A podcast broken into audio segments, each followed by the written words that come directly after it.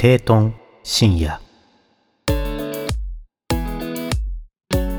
この企画は私リオトが深夜のままならない時間にままならないことをただただつぶやく企画です。どうぞお付き合いください。え今日はポッドキャストと SNS についてのお話です。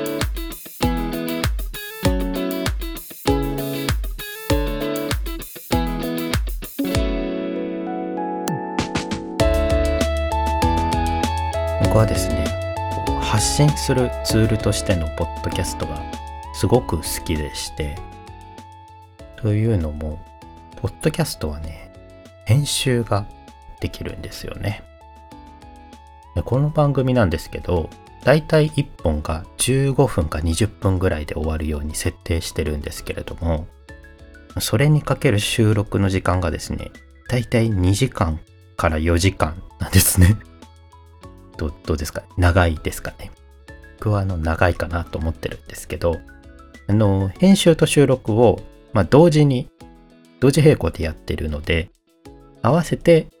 最長4時間っていう感じなんですけどだいたい素材としては1時間から2時間のものを15分から20分にしてるっていう感じなんですね。でなんでこんなに素材が長いのかというとま、すごく切ってるっていうのもあるんですけども例えば一つの文章一文に対して何度も言い直したりとか言い方のニュアンスを変えたりしてるんですね。だからこの一文を何度も何度も取り直してつなぎ合わせてるっていう感じなんですよね。だからすごく素材の量が多くなっちゃって収録時間が長くなるっていう感じなんですよね。でこれは僕の性格があるんですけれども、すごくこう、見え方、まあ、聞こえ方みたいなものをですね、意識してまして、それはですね、よく見せたいという見え方というよりかは、うん、これを聞いてる人がもう不快な気持ちにならないかなっていうところをすごく考えてしまってるんですね。うん、例えばこの言い方、今の言い方だったら伝わりづらいかなとか、ちょっとこう、トゲがある言い方になっちゃったかなっていうところは、もう一回言い直したりとか、言い方を変えたりする。僕は結構この世の全ては言い方かなと思ってるところがあって、一つの文章についても、言い方とか、ニュアンスが違うだけでも、全然違う聞こえ方に変わるんですよね。すごくそこはこだわっていて、なので、を何度も何度も言い直して言い方を変えてつなぎ合わせてるっていうことなんですよ。でそれ自体僕はね全然苦じゃなくてむしろそれが向いてるなと思うんですよ自分に合ってるなって性に合ってるなと思っててそうやって何度も作り直せるしできたものを出すまでに何回も聞き直せるんですよね。じゃあ素材を切って1本できたってなったら1回聞くでしょで、ノイズのまチェックとかもするんですけど、リップノイズとかがないかとかチェックして、で、もう一回ちょっと触って、もう一回聞くでしょ？なんかもうすでにできたものを2回聞いて、で、それを書き出す。書き出してもう一回聞く。で、それを Spotify for Podcasters っていうツールに入れるでしょ？入れてもう一回聞く。聞きすぎだけどね、もう。で、概要欄作ってる時にもう一回聞く。だから、4回か5回ぐらい出来上がったものをすでに聞いてるんですよ。で、それが各プラットフォーム上に上がったら、それをもう一回聞く。だから5回ぐらいは聞いてるんですよね。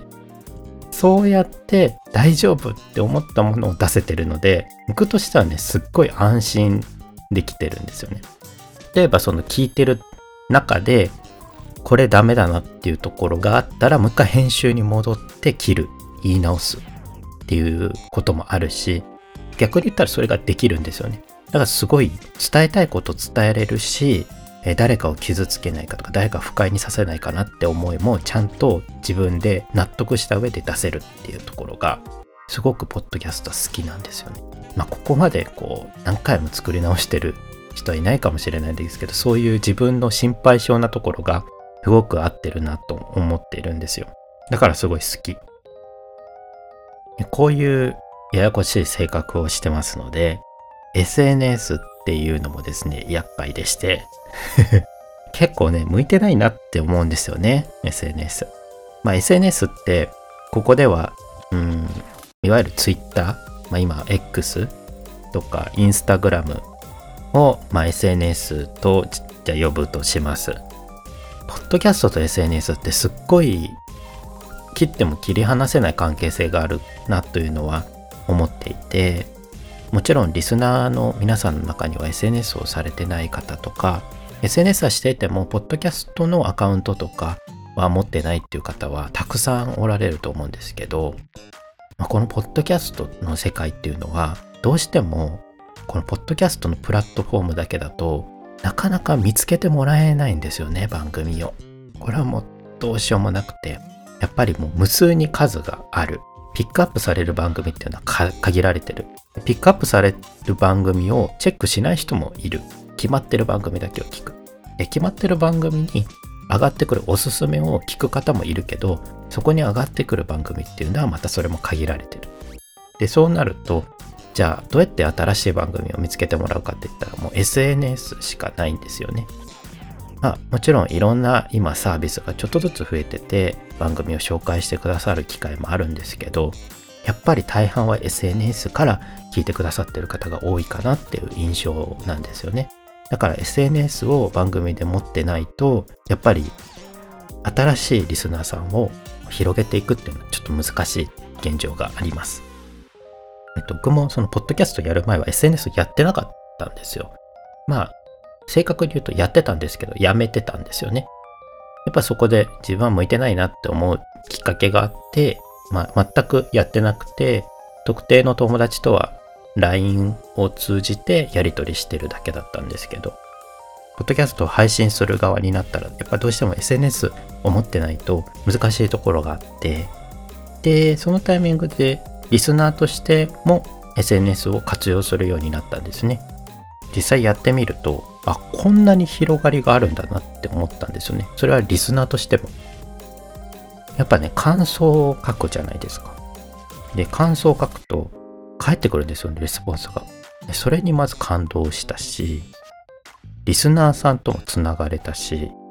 あと、ポッドキャストの、ポッドキャスターさんのなんか情報っていうか、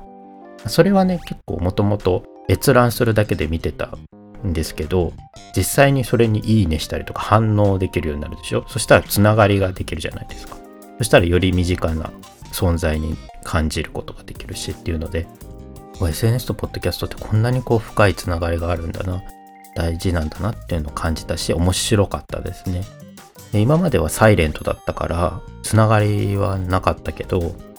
実際感想を書くようになったりしてなんかそれが楽しみに変わっていったんですけど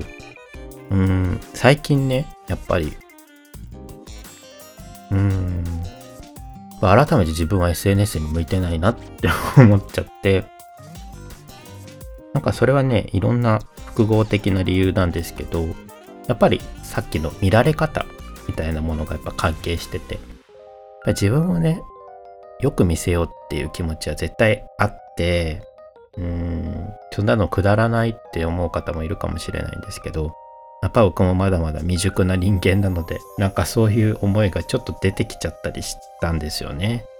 うん、とか、うん、なんだろうな。逆に他の人のポッドキャスト以外のつぶやきも見れるわけですよね。でそうすると、なんかそれにちょっと感情が揺さぶられちゃったりしたりしたこともあったしなんかそうしているうちにちょっと疲れてきたなっていう感じなんですよね最近。でもポッドキャストと SNS ってやっぱりどうしても切れないんですよね。それは配信する側の立場としては。やっぱ感想をいただいてるものを受け取りたいっていう気持ちは絶対あるしそれが一つのモチベーションになってるし今後新規のリスナーさんを増やしていく時には絶対必要なんですよね。ちょっと昨今、僕の周辺のポッドキャスト界隈で、ポッドキャストと数字のつながりについてもよく見るんですけれども、やっぱり僕もポッドキャストをやっていて、数字は絶対意識します。やっぱり聞いてる方が増えていくとすごい嬉しいし、再生回数が増えていくとすごい嬉しい。ランキングに乗るのもめちゃ嬉しい。やっぱ数字はね、どうしてもモチベーションの一つになってますし、今後やっていく上で、やっぱりそれなりに聞いてくださる方が増えていけばいいなっていう思いは絶対あります。それは多分、ポッドキャストやってる人は、うーん、こう増えていくっていうのが目標じゃない方いると思うんですけど、聞いてる方いないと、やってる意味はないなっていうのはあると思うんですよね。どうしても。だから、見ちゃう。で、そうなると、やっぱり、今後、その、聞いてくださる方を増やしていく、もしくは維持していくためには、やっぱり SNS ってすごい大事だなと。で、そのために、こう、続けていきたいなっていう思いはあるから、なんかすごくこう、難しいなと。その付き合い方が難しいなと思ってて。そういうことをこう、思っていたんですけど、あ皆さん本当に優しいリスナーさんが多いので、うん、感想をつぶやくのは、私たちリスナーは、うん、好きでやってるから、それに反応があってもなくてもいいんだっていう方もいるし、気が向いた時に返事してくれたら嬉しい。配信をしてくれるだけで嬉しいって言ってくださる方もいるしっていうので、本当にありがたいなっていうのは思うんですけど、やっぱり、うん、それに反応したいなっていう気持ちはあるから、今は告知はさせてもらいつつ、ハッシュタグ検索だけはしてるっていう感じで いるんですけれども、なんか今後、そうですね、僕も SNS をどう自分と付き合ってやっていくのを付き合っていこうかなみたいなのはちょっと考えてます。でも、ポッドキャストはずっとやっていきたいなっていうのはあって、それはやっぱり、こうやってお話しさせてもらってることがすごく楽しいっていうのと、うーん、自分にとっても気分転換みたいになるんですよね。なんか気分転換の場所に皆さんお付き合いしていただいてるのは申し訳ないんですけど、なんかそういう気持ちが整理されるっていうのもあって、少なからずこれを聞いてくださってる方の中で、僕の考えとか、生き方とかで、うーん、まあ、すごくおこがましいんですけど、ちょっと前向きになってくださったりとか、大丈夫だなって思ってくださったりとか、共感してくださったりとか、なんかそんなところで、誰かの少しでも役に、なればいいかな。たいなところもあってなんかそういう思いでも続けていきたいなっていうのはあるんですけどその SNS との関係性っていうのちょっと難しいなと最近思った次第でございます。はい。聞いてる皆さんはどうですかね？SNS をこうやってないサイレントの方とかいらっしゃるのかな？その方の声ってなかなか聞く機会がなくてどう思われてるんだろう？今どこで聞いてるんでしょうか？皆さん。語りかけることしかできなくてねっていう感じなんですけど。やっぱ SNS って難しいですよね。多分まだまだ過渡期なんでしょうね。ツールとしてね。うん。なんかもう一度改めて対人との付き合い方みたいなのを考えさせられましたね。うん、もっと1対1で大事にしていきたい関係性を作っていきたいなって思いましたね。やっぱどうしても SNS ってタイムラインにバーって出てくるから一人一人の関係値がすごい薄くなってるような気がするんですよね。うん。まあそんなつぶやきでございました。お付き合いいただきありがとうございました。通常回も聞いてね。